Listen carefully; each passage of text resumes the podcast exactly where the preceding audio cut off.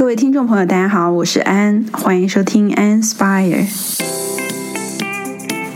如果你热爱时尚，打算甚至已经入行，那么这是一档为你准备的节目。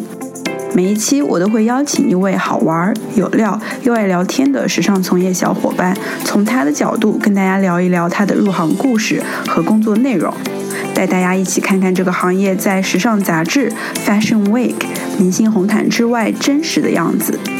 希望正在收听的各位都能在节目里收获灵感，跟我们一起在搞时尚的路上跑起来。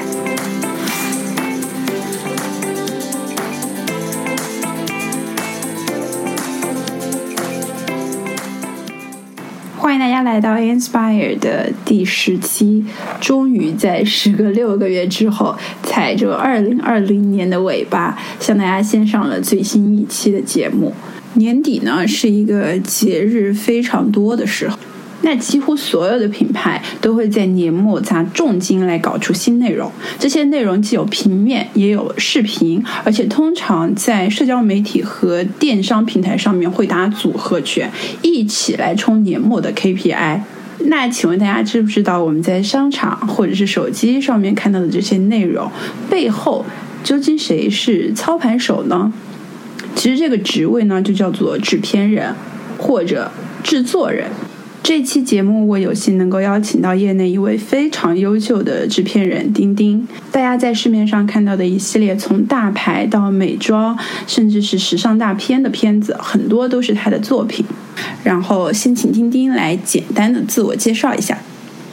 嗯，Hello，大家好，呃，我是一个时尚制作人，然后就基本上我们会负责很多大牌的一些广告啊，然后包括平面和视频的一些拍摄的制作，然后我是自己在三年前创业，然后有了现在的公司，base 在北京。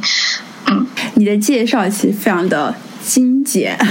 所以其实我想帮大家问一个问题，就是我们经常在看电视呀或者电影啊什么的，都会看到有制片人这一个 title。那其实，呃，制片人究竟是做什么的呢？嗯，作为广告制片人来讲的话，首先我们会负责拍摄所有项目，就是从艺人，然后到呃场地，然后到拍摄相关的所有的事情的一个统筹，然后包括资源的对接安排，然后当然也包括预算的控制，然后流程、人员等等等等，它相当于是整个拍摄当中的一个粘合剂，然后去连。接每一个环节，那我可不可以说，其实制片人就是在整个广告制作当中背后的最大的那个大 boss，除了就是客户以外。对对对，是的。那你们最近在忙的项目有哪些呢？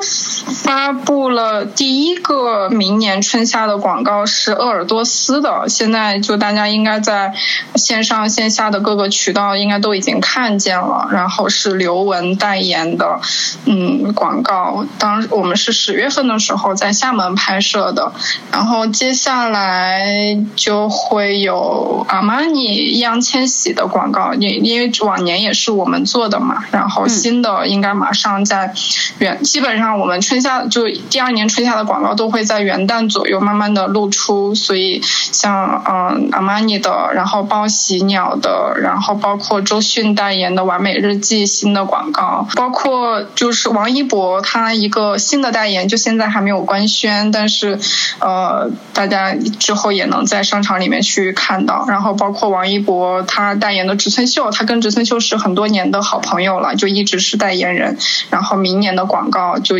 最近也在开始在露出了，嗯，所以你们基本上就是拍遍了整个娱乐圈就对了，差不多。呃，希望以后是这样吧，就涵盖了几个品类，主要是像服装就是和美妆类的，我们做的比较多。嗯，我知道你们其实也有拍就是四大刊，对。在拍品牌的这个项目和拍时尚大片，它其实有一个什么样的区别呢？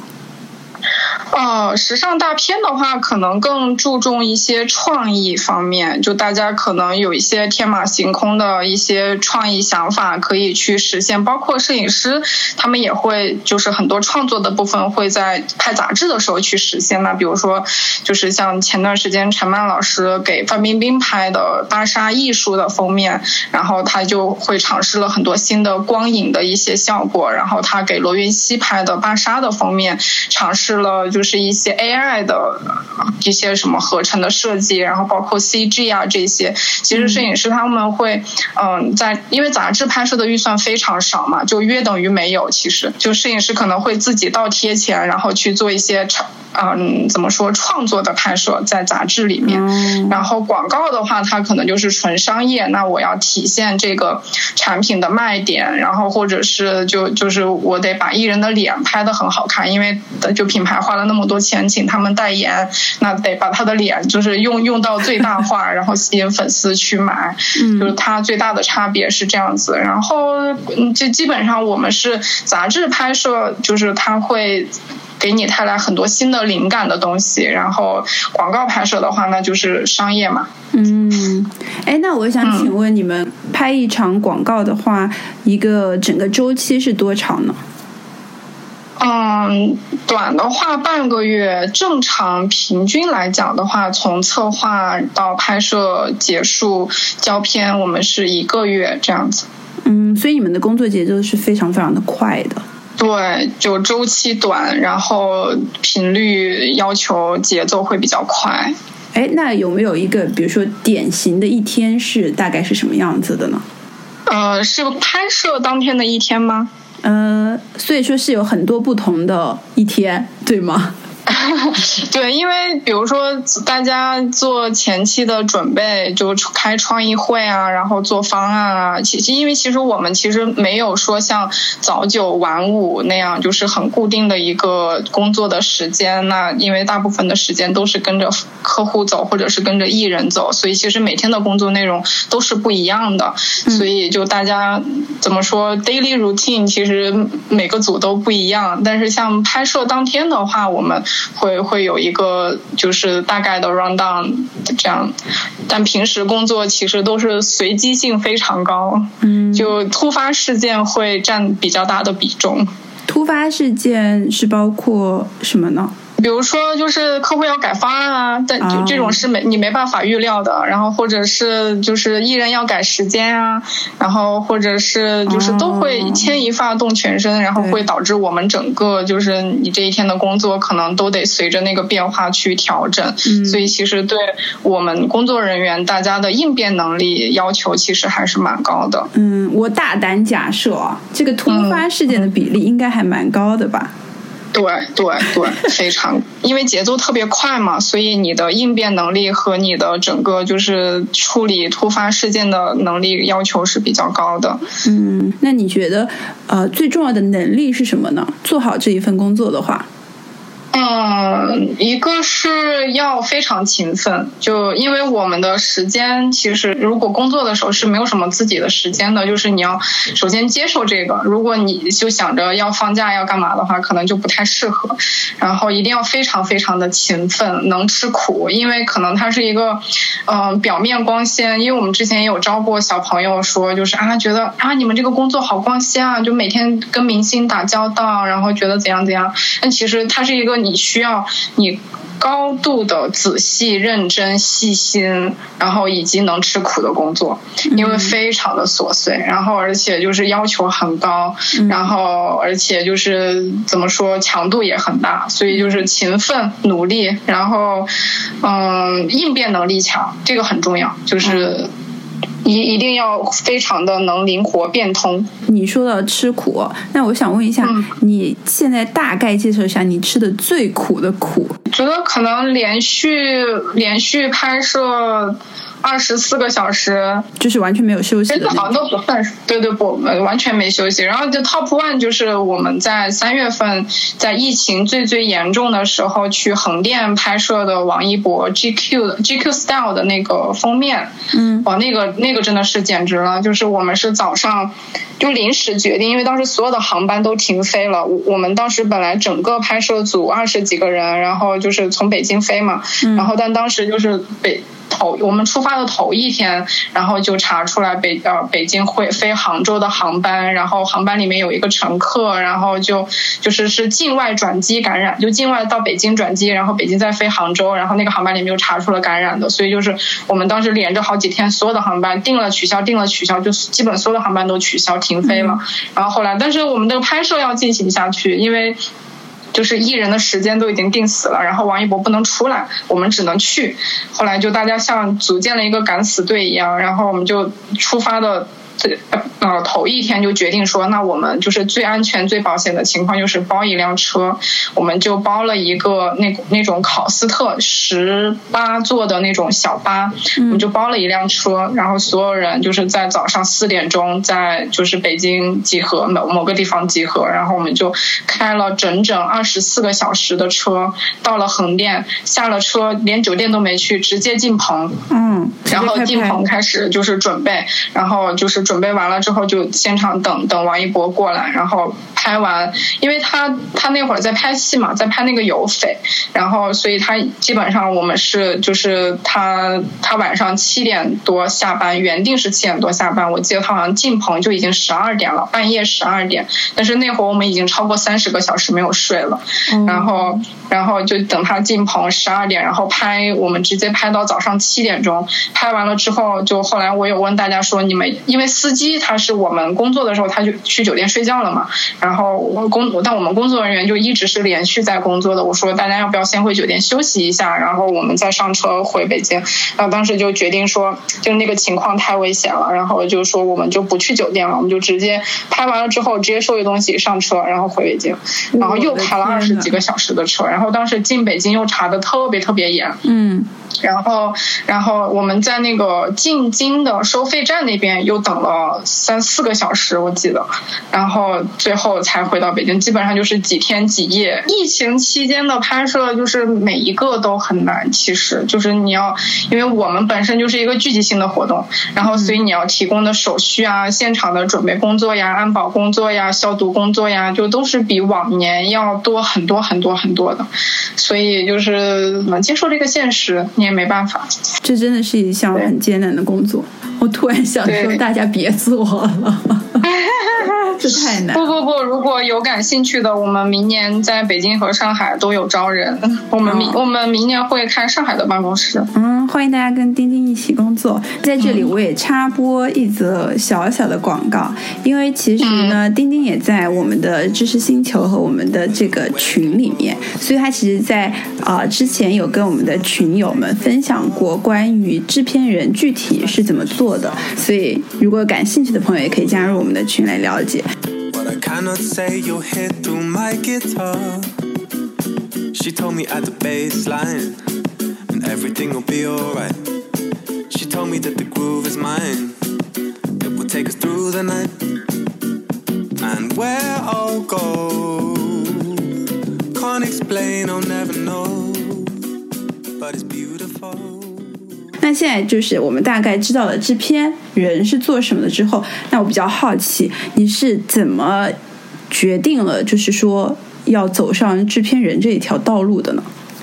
就走上这条不归路吗？就在进入的就是时尚行业。我第一份工作是在阿玛尼，然后当时从最开始是做 VM，就是。高级经理的助理，我是从助理开始做起，然后后来转到市场部。你本身大学学的专业是什么呢？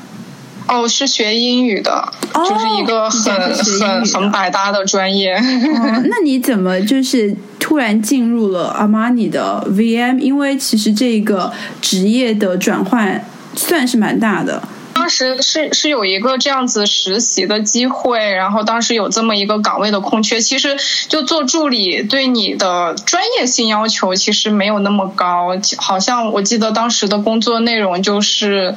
呃，会组织一些就是 VM 的培训，然后就自用助理做的那些偏行政的工作，然后整理表格呀，然后呃，就是两边去对接邮件啊，就跟国外去去对接一些就是这这那那的一些行政类的工作。其实最最开始助理，但是我第一个老板他非常非常的好，然后就教到我特别多，然后后来也帮我，就是因为我其实只是说先一只脚踏入了这个门，但是你毕作为一个刚刚毕业毕业的学生，其实你也不知道自己想干什么，或者是而且当时我是一个就就是怎么说小白嘛。嗯，然后后来就觉得市场部的工作我还挺感兴趣的，然后后来就我之前第一个老板就帮帮我就是内部 transfer 到市场部，然后就开始接触就是广告类，因为像市场部他会负责每一季度的呃 campaign，就线下海报啊，这大家怎么就是 press release 啊，然后然后就是一些线下的活动啊、走秀啊等等等等，就是市场部的一些工作，就慢慢接触到这些，然后负责一些。呃，媒体的拍摄。嗯，然后也是当时第一次跟像，因为每一季都会投像芭莎呀，那会儿红袖啊，呃这些杂志的广告，所以也会跟媒体那些会有一些接触，然后包括给艺人递衣服啊，然后就是寄样衣给他们穿啊，出席活动啊什么，就就这些工作就慢慢的就进正式进入到这个行业。嗯，然后在阿玛尼是有三年的时间，整整三年，然后后来我就觉得。就是你每一季的工作都是一样的，就是你忙三个月，歇歇一个月，然后又开始进入下一季度的准备工作，然后，嗯，就是就是这些很常规的工作。那我是希望说，就是给自己多一些的挑战。还有一个原因是，当时因为阿玛尼，就是因为像那种大的集团的体制，它会比较固化，就其实你上升的空间是非常有限的，它基本上是一个萝卜一个坑嘛。后来我就开始寻找新的机会。当时是有两个机会，一个是到国内的一个呃品牌去工作，然后职位是上升的嘛，就当时是应聘的主管级的职位。然后另外一个就是当时我还记得网易考拉。那会儿大淘兴起的时候，然后网易考拉那会儿也在也在招人，就我两个 offer，基本上因为我面试的成功率还蛮高的，就是我就面了两个，然后两个都拿到了 offer，然后当时我就是怎么衡量了一下，我还是可能更喜欢做服装这一块，后来我就进了国内的潮牌拉拉波波，然后就一直是也是在市场部去去做这些，但是可能它国内的品牌跟国外的品牌不一样的点是在于，就是他们。没有那么多，就是。嗯，你需要去守的规矩，它有一个框架给到你。比如说，你要做市场活动，你要做线下的秀，你要做时装周这些，然后你要有更多的媒体曝光，然后明星的露出。但是它不一样的点就是，你可以去创造很多机会，你可以去，因为那会儿我们就是还没有 IP 合作这个概念。然后，那当当时我们老板他就说啊，我喜欢 Hello Kitty，我们的品牌要跟 Hello Kitty 去合作。然后就当时我就，而且那会儿 Hello Kitty。也应该还没有在国内的三丽鸥去去有授权，我们是直接我就直接自己上网搜，然后就找到了日本三丽鸥的官网，就那会儿我才知道啊，Hello Kitty 是属于三丽鸥集团的。嗯，然后后来就我我们就通过邮件，然后跟日本去联系，然后后来就找到了国内的 connection，然后去做了 IP 联名，然后后来就负责每一季的各种 IP 的联名的开发。就那会儿基本上你也没有什么可参考的，就是因为很少很少有品牌在做跨界。联名这件事情，所以所有的一切你都得就是自己去摸索，然后包括就包括从合同，然后到条款，然后到什么就是就是你所有的 IP 设计啊，然后各种流程对接啊，其实都是我我自己一步一步去摸索。其实成长的也非常的快，就因为当时也工作密度也非常非常的大，压力很大，然后因为工作内容很多。在那边也是整整的三年。嗯，你觉得就是在外企这样一个大牌的的一个背景下，跟国内新兴的潮牌的背景下，你觉得大家对于内容的创造的能力，最后呈现出来的成品，大家的一个区别在哪里呢？嗯，大牌。更注重细节吧，就是你从根本上面，就是从出发点的诉求是大牌，它可能会注重它的品牌的调性，就是这么多年，就是它会它会想要强调它的整个就是想要传达的一种感觉，然后它所以它会非常的注重细节，就包括地板上面的，就是就是那种特别小的细节，他们都都会非常的注意。但是国内的品牌，它可能就会更注重于就是啊，我的我这个衣服。我的正面的 logo 有没有露全？然后我的这个。对吧？就是我的我的卖点有没有展示出来？然后他可能更 focus 在就是销售上面，他可能会少量的注重在嗯品牌的建设上面。你要给消费者传达一个什么样的你的生活方式，传达一个你的什么品牌理念？他可能嘴上会说，但是到执行的时候，可能还是销售导向。这两份工作在后来对我的一个影响就是，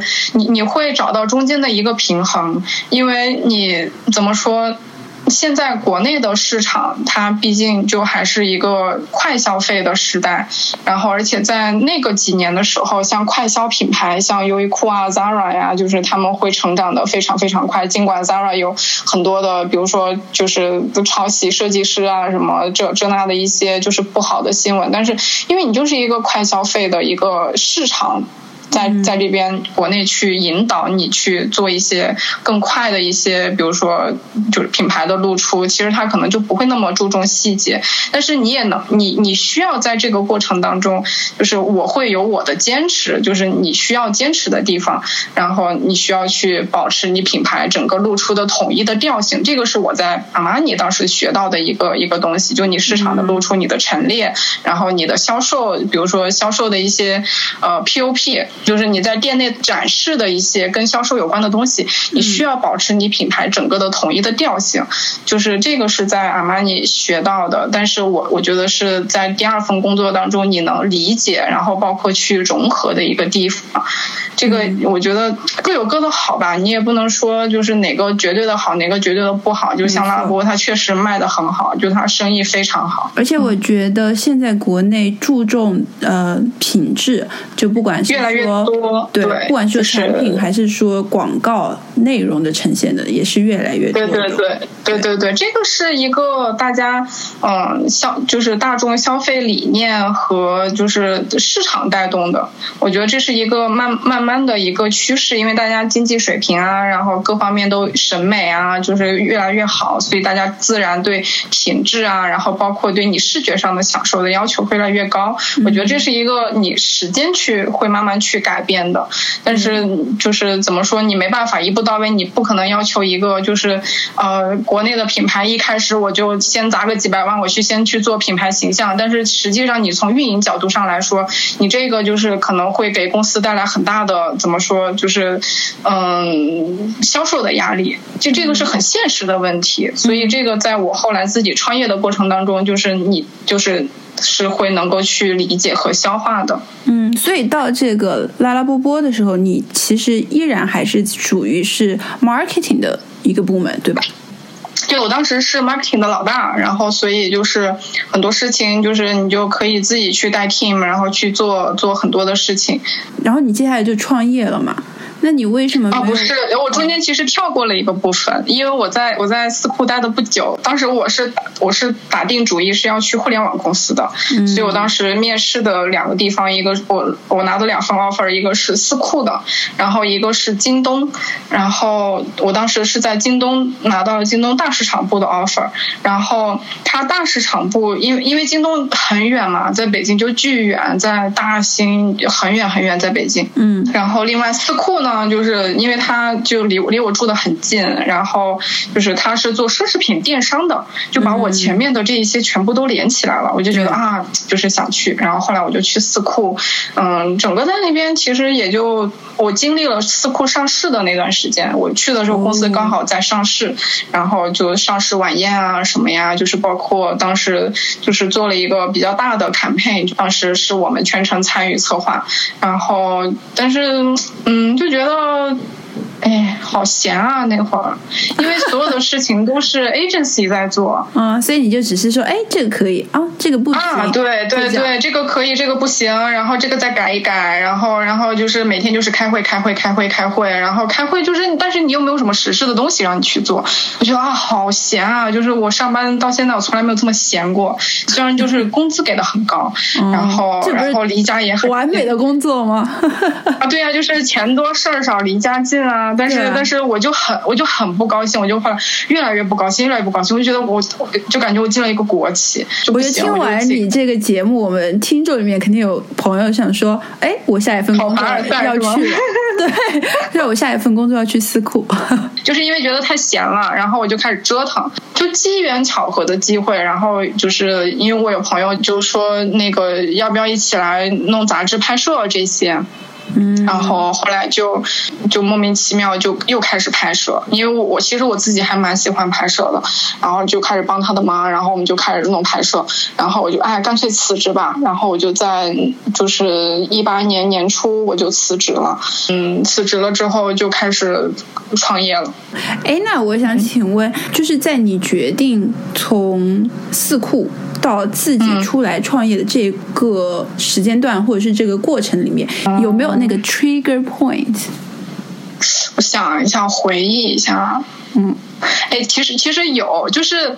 就是那那个时候是在于，就是你跟很多人说了，其实当时你离职的你离职的那个脚步是没有很坚定的，但是你跟很多人说了，就是就是啊，我我要我要辞职创业，然后然后当你跟很多人说了之后，大家就会关心你，然后你就把自己先架上去。对，就把自己架上去了，然后，然后后来就想说，哎呀，这个事儿好像不干不行了，然后就，然后自己再再再想一想，就觉得，嗯，这个事儿可以干，那我就辞职吧。其实是其实是这么一个，没没有说传说中那种灵光乍现啊什么，其实就是自己把自己逼到了那个角落。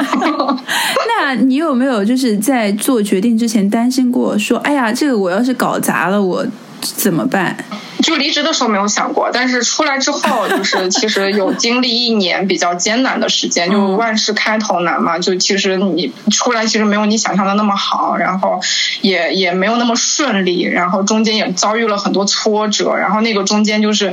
嗯，遭遇挫折相当于是我人生的一个低谷吧。嗯，然后当时就有想说，那是不是做了一个错误的决定？当时觉得自己太天真，然后放弃了这么好的工工作。如果我现在回去就会很丢脸，但是我现在就是我又不知道该怎么办，然后那我可能只能重新再回去找一份工作，就巴拉巴拉巴拉。对，敢问最大的挫折是什么呢？挫折就是第一个半年的时间，然后就被骗了挺多钱的。有很大的转变，其实是，嗯，你在公司工作的时候，其实你的环境是很单纯的，其实相对来说是非常单纯的，因为大家是经过了你的就层层简历筛选，从学历到你的经历到各个方面筛选了，大家才有机会坐在一个办公室一起工作。虽然有所谓的办公室政治，但其实你在。就是跟这个社会相比，你在所处的环境已经是非常非常单纯的。就这个是我后来我才意识到的。然后后来进了社会之后，你就会需要跟不同阶层、不同行业、不同就是各种各样的人去接触，然后你就会觉得啊。哇，就是各种就不断的在突破你的底线，你知道吗？就有人会骗人，有的人会骗你的钱，有人会就怎样怎样，就就是会突破你原来所认为的底线，就是不管是道德底线还是价值观底线，就各方面，你会觉得啊无法接受，无法接受。我那段时间一直就是处在一个无法接受这个社会的现实的那个那个那个那个里面，嗯，就就经历了这些事情，然后后来就就是朋友们什么就安慰说，就你一开始就经历了这些事情。经历的损失没有那么大，然后就但是你就怎么说，给你一些警示吧，就是在未来。后来我的人生的一个指示也是，就是你要知道世间有恶，但是我还是会保持善良，去去对待所有的人和事。对，突然觉得我们的节目升华了。从时尚变成了哲学啊！对，好在你现在的 studio 运营的都非常的棒。在这个过程当中，不管是给你带来挫折的，还是给你带来帮助的，其实就感谢这些时间。所以就是，其实今年二零二零年，在疫情这么严峻的情况下，其实我们的就是运营。就是情况是比去年翻了番还要多的，然后所以就是就要感谢的人很多，加油！你感觉自己工作、自己创业跟。就是之前的打工人身份，现在有什么不一样的体验吗？嗯，心态上会有变化吧。就是其实我我从工作上班开始就养成了一个很好的习惯，就是老板给我再难的任务，我咬着牙也要坚持。就我记得当时就已经忙到忙到忙到哭，就是我我记得我印象很深刻，就是我在上海出差，就是工作，然后真的就是累到在开完会在酒店里。忙着被子哭，也太累了。然后，但是就是因为我每一份工作，我自己觉得就是就是还做的还挺好的，因为我会全力以赴，不管是在上班还是在我自己创业的时候，就一直保持着就是这种对工作的认真。然后就是心态上，其实就是给自己打工嘛。但是也也反过来，你会对。嗯，因为现在公司有养人嘛，所以你会对大家有有责任，然后嗯，怎么说，更多了一份责任。其实，那最后一个问题，就想说，如果对想从事这项工作的朋友，你觉得有什么建议或者是意见呢？嗯，首先你得热爱这份工作吧，因为我觉得不管是其实像我们接触的艺人，像易烊千玺，就我觉得他就是。非常热爱自己的工作，像他们其实我觉得比我们更更苦啦，可能就是真的是连轴转的那种。然后你首先得热爱这份工作，就能支持你走得很远。其实这个行业它还是一个朝阳行业，然后对很多年轻的小伙伴，就是我觉得对大家的综合素质能力提高会会很有帮助。其实非常感谢丁丁今天的分享，然后在这里也祝大家新年。年快乐！新年快乐！新年快乐！对，在接下来的一年呢，都健健康康的。然后也希望丁丁你们虽然在这么高强度的工作下，也保持 健康和 就是轻松的心态。是的，我们我们会有更多的探索吧。就是嗯，过明年也明年一二一年也会，因为疫苗已经出来了嘛，然后所以就国门会早日打开，所以我们明年会为。海外的业务去做一些铺垫，然后欢迎大家，如果有兴趣，可以跟我们一起工作。对，然后我会把钉钉的工作室的微博放在我的微信公众号 An Stand 的评论下方，欢迎大家去 follow。如果你想要了解更多关于时尚营销的案例和趋势，欢迎关注我的微信公众号 An Stand。我们下期再见吧。